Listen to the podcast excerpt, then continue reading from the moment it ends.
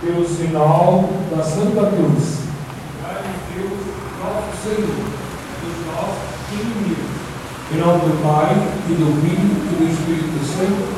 Amém.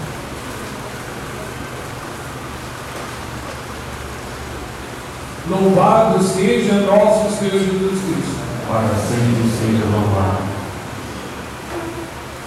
Prestamos atenção, prezado, numa palavra que começa o Santo Evangelho hoje, dizendo que Jesus expulsou o demônio. Deixamos atenção para essa palavra. Expulsou o demônio. E o demônio era mudou. O que a liturgia, o que a igreja hoje, com esse evangelho, quer nos falar quando ela, ele chama, ela chama a igreja, né? Chama a nossa atenção por esse demônio que o próprio Jesus chama de demônio mudo. Não esqueçamos, estamos na quaresma, tempo de penitência e de oração. E quantas vezes, e aí está a explicação da palavra, passamos esse tempo todinho sem rezar, como se fôssemos mudos. Vai agradar quem? Ao demônio. Ao demônio mudo. Mudo porque não reza mudo porque não comunica a palavra de Deus. E também outra, pesado. O tempo da quaresma um tempo de um grande exame de consciência. Por quê? Não há conversão se você não tomar um caminho novo. Novo em vários sentidos. Novo ou porque você porque você usa o caminho errado na sua vida. Não é o caminho da graça, não é o caminho traçado por nosso Senhor, não é um caminho de penitência, de sacrifício, de oração. Você vive aqui com uma palavra pesada, mas é verdade. Qual irresponsável pela criação que você teve. Você foi batizado. Se você foi batizado, você é filho de Deus. Você jurou compromissos para poder ser batizado. E hoje você se mantém calado, não defende essa religião, tem medo, tem respeito humano de viver como católico? No seu emprego, na rua, nas amizades que você tem, você vive mudo. Quando fala de religião, você chega até sair um canto, né? Tem medo de ser arguído, ou até mesmo zombado, criticado, porque você é católico. Você tem frequentado a Santa Missa sempre? Você leva uma vida católica de fato, de fidelidade a nosso Senhor? Então, eu ando no caminho da graça, no caminho da fidelidade ao céu. É por isso que esse demônio é um demônio mudo. Ele não deixa você defender a igreja. Não. E é por isso que às vezes a gente tem tanto respeito humano. Tem vergonha de fazer o nome do Pai na sala da faculdade, da universidade, no emprego, na hora do almoço, na hora do jantar. Você tem vergonha de fazer o nome do Pai. E você aprendeu lá no catecismo que quando é que eu devo fazer o nome do Pai? No princípio no fim de cada trabalho antes e depois das reflexões, nas orações, nas tentações. Né? Pois o nome do Pai. E eu sou mudo. tem vergonha. Aliás, meu colega, que é Jambuma, ele gosta de zombar de tudo, por isso que eu não faço. Né? Os maus não têm vergonha de dizer quem são eles. Não tem. E para eles, quanto mais eles mostrarem quem eles são, mais autênticos eles se dizem si. Nós vemos escancaradas as portas dessas coisas. Não é assim, irmão? Por isso esse demônio no mundo. E Jesus continua dizendo porque quando eles viram né, a filosofia nos ensina, nos ensina o seguinte. Né, diante dos fatos, não precisa de nada mais.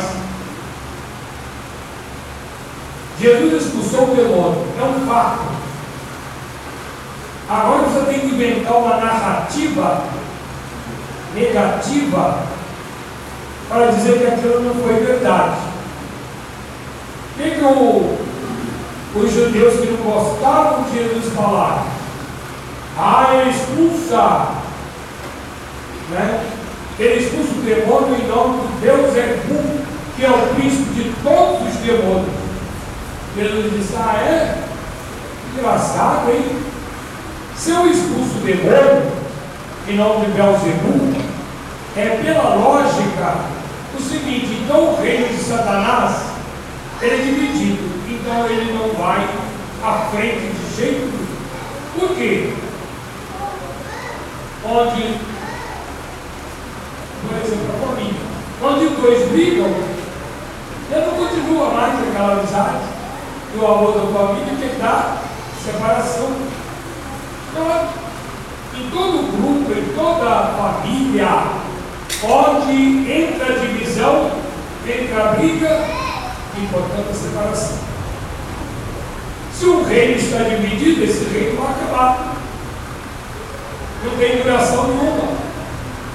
Por isso já é um reino destruído. Então é, é argumento para que todos não vá seguir ao demônio. Segunda razão, Jesus vai dizer: agora, se eu expulso o demônio pelo poder do dedo de Deus, ah, então vocês têm que confessar que chegou para vós o reino de Deus nosso. E qual é o reino de Deus? É o que eu vou trazer a doutrina, onde eu quero todo mundo vivendo, fazendo a vontade de Deus. Onde é que está o reino de Deus? Na igreja dele. Onde todos, pelo santo batismo, juram fidelidade ao nosso Senhor. E aquele que falha e que foge ou que não serve por relaxamento? É o amor de Deus que corre e vem novamente convidar.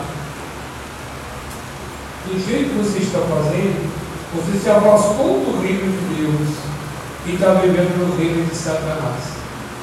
É por isso que nós disse, o mundo está posto no maligno. Por quê? Porque o demônio um dia disse isso lá no céu. Não servirei o homem, a mulher, que se entrega uma vida devassa, como explica aqui São Paulo na epístola, né?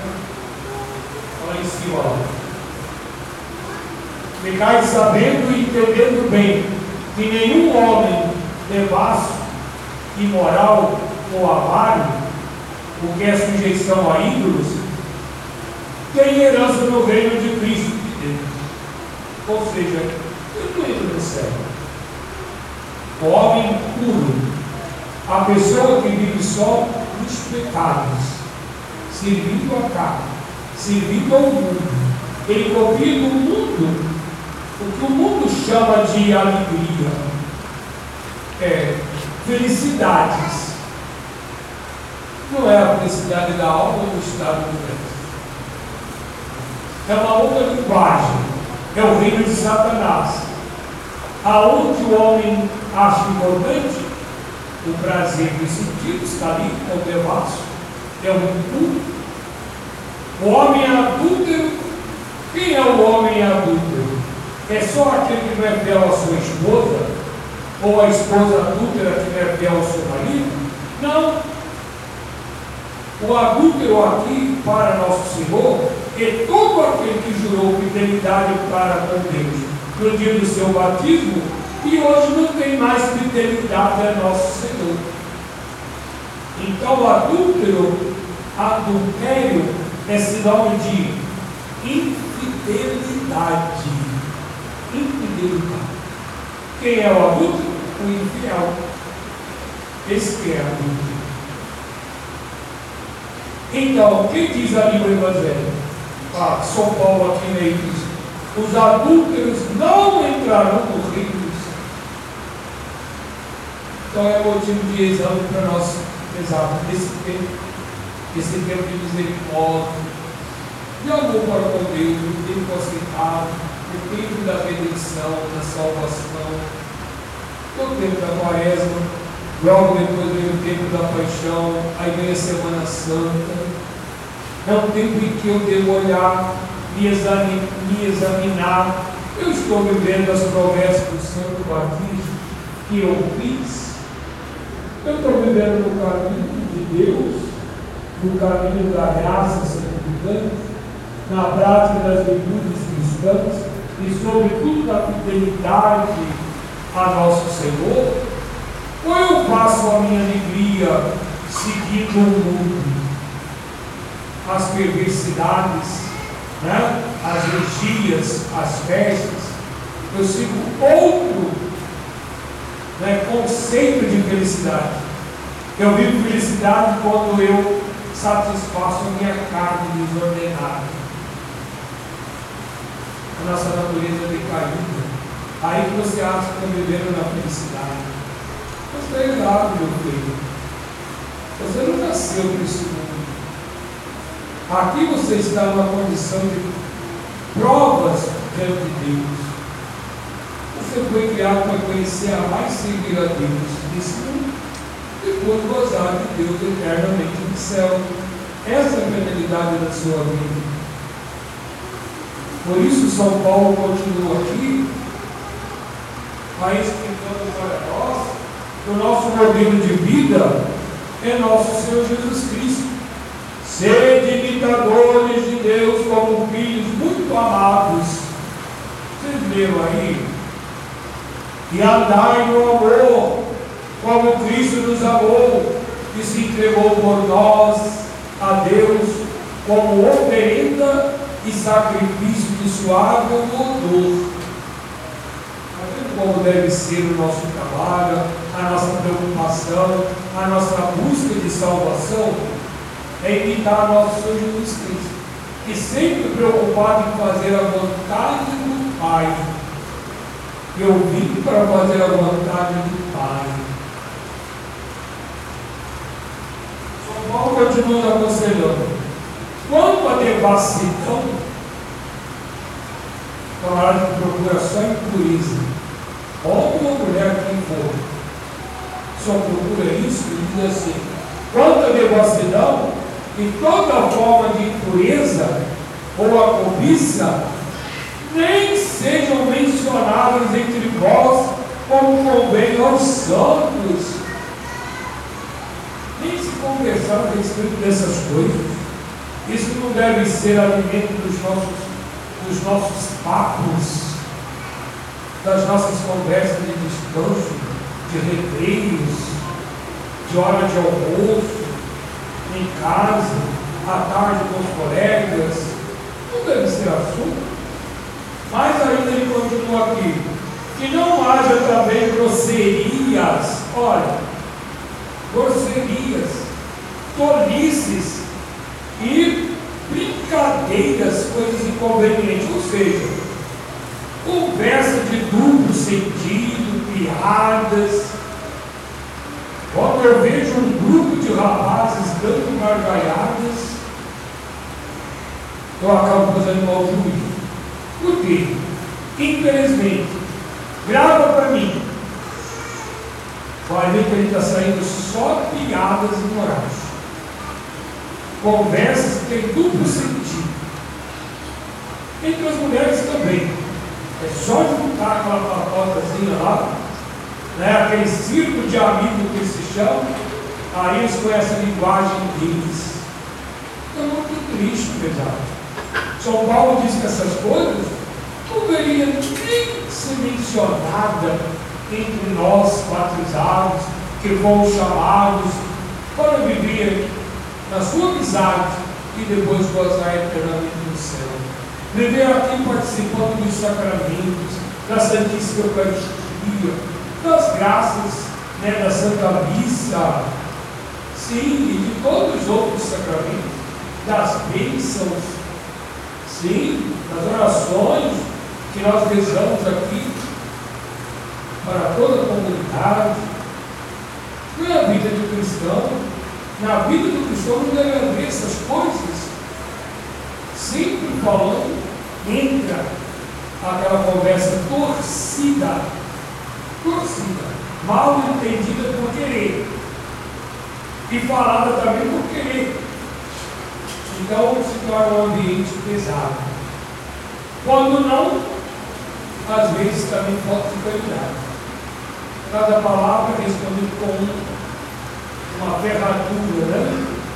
São grosserias, a falta de caridade em tratar os outros também. A virtude sempre está no meio. Sempre no meio.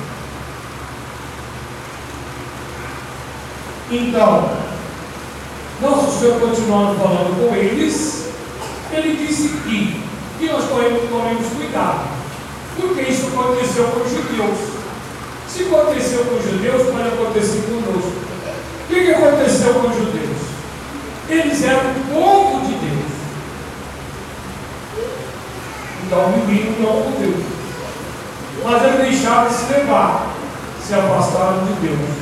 O demônio tirou-os daquela amizade com Deus. Jesus disse: o segundo estado é muito pior. O demônio, quando sai de uma pessoa, ou seja, você diz assim, Pai, eu quero me converter, e já me encontro convertido, eu estou frequentando esse sacramento direitinho. O que devemos fazer? Estamos em alerta, vigiarmos, porque nós podemos cair outra vez. Podemos. E o demônio vai tentar para isso. Jesus disse: o demônio quando sai de uma pessoa, ou se você se converteu, se você, você deixou o caminho errado, graças a Deus. Mas o demônio não está morto, não, tá? O demônio não vai dar se convencido. Ele então dá volta para que nós podemos entender em lugares áridos. Ou seja, o demônio não para. É isso que nós queremos dizer. E ele volta a você.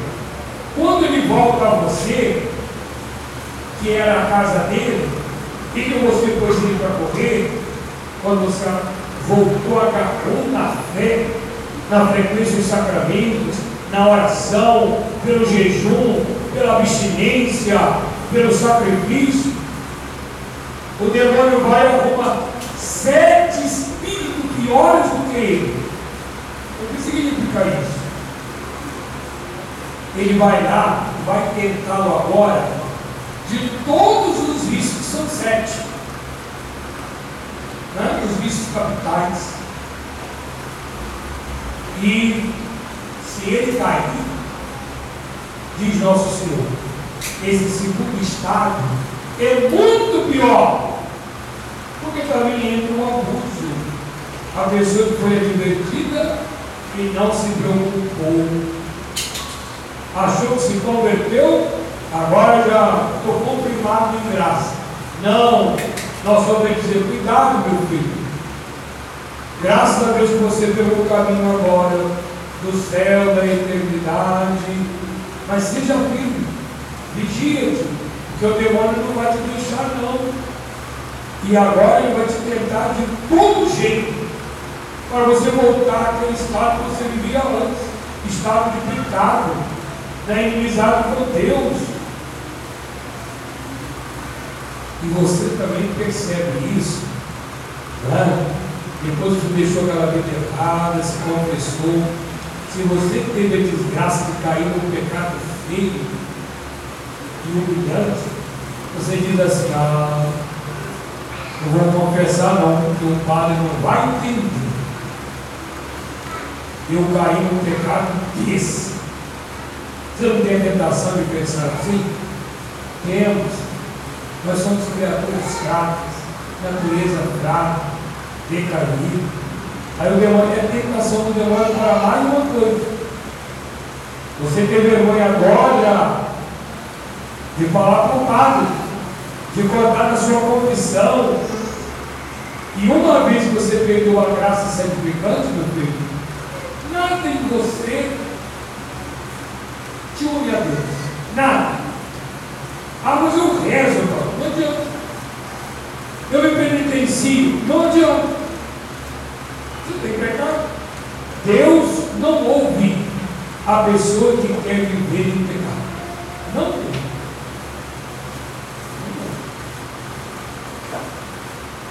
É preciso que novamente você enfrenta a sua natureza fraca e decaída e diga, não, mas eu não quero viver no pecado. Eu quero viver na graça de Deus. Então continua essa luta. Continua. Para não ser um segundo estado. Não. Diga para Deus, eu preciso do Senhor. Meu Deus, preciso de vós na minha vida cotidiana. Cada falha que eu cometo, eu reconheço meu nada, a minha miséria, a minha tendência para a terra. E aqui é o mundo do pecado. Aqui está posto o maligno. Não se esqueça que você tem um céu para conquistar, uma alma para salvar. Não se esqueça, presidente. Depois de sua morte, adeus. Agora nem você pode dizer nada para você mesmo. Não pode. Então, o que vem aconselhando então São Paulo outrora eres trevas. Ele diz aqui né, no final, quando eram pagãos, ou seja, antes de ser batizado.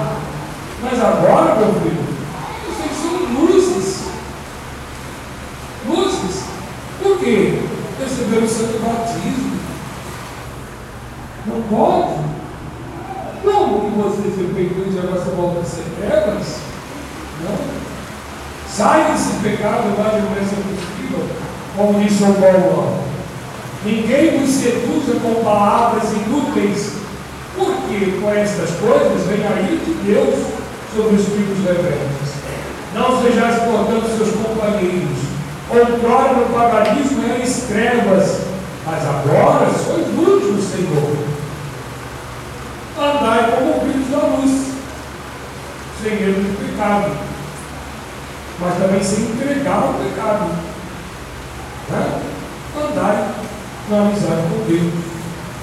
A luz. Qual é as obras da pessoa que anda na luz? É a, é a bondade? É a justiça? É a verdade. Pronto. Então, nós vamos continuar aqui nosso Senhor, quando o nosso explicou essas coisas.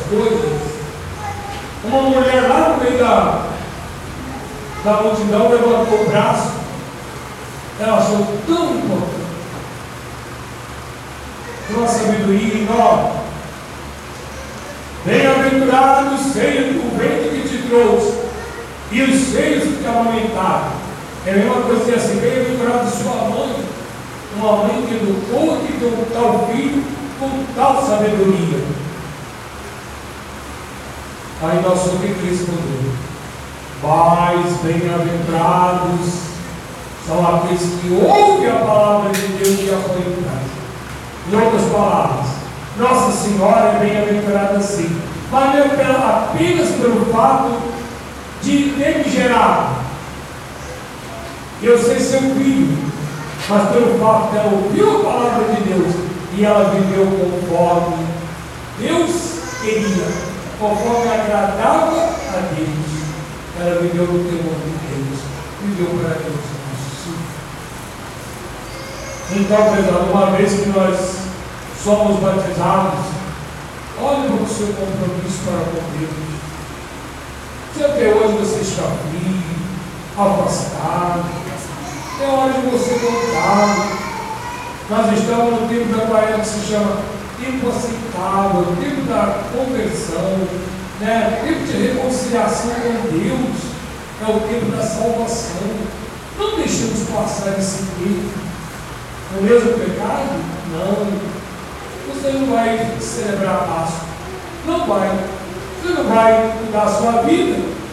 Então, não pode dizer que você vai celebrar a Páscoa.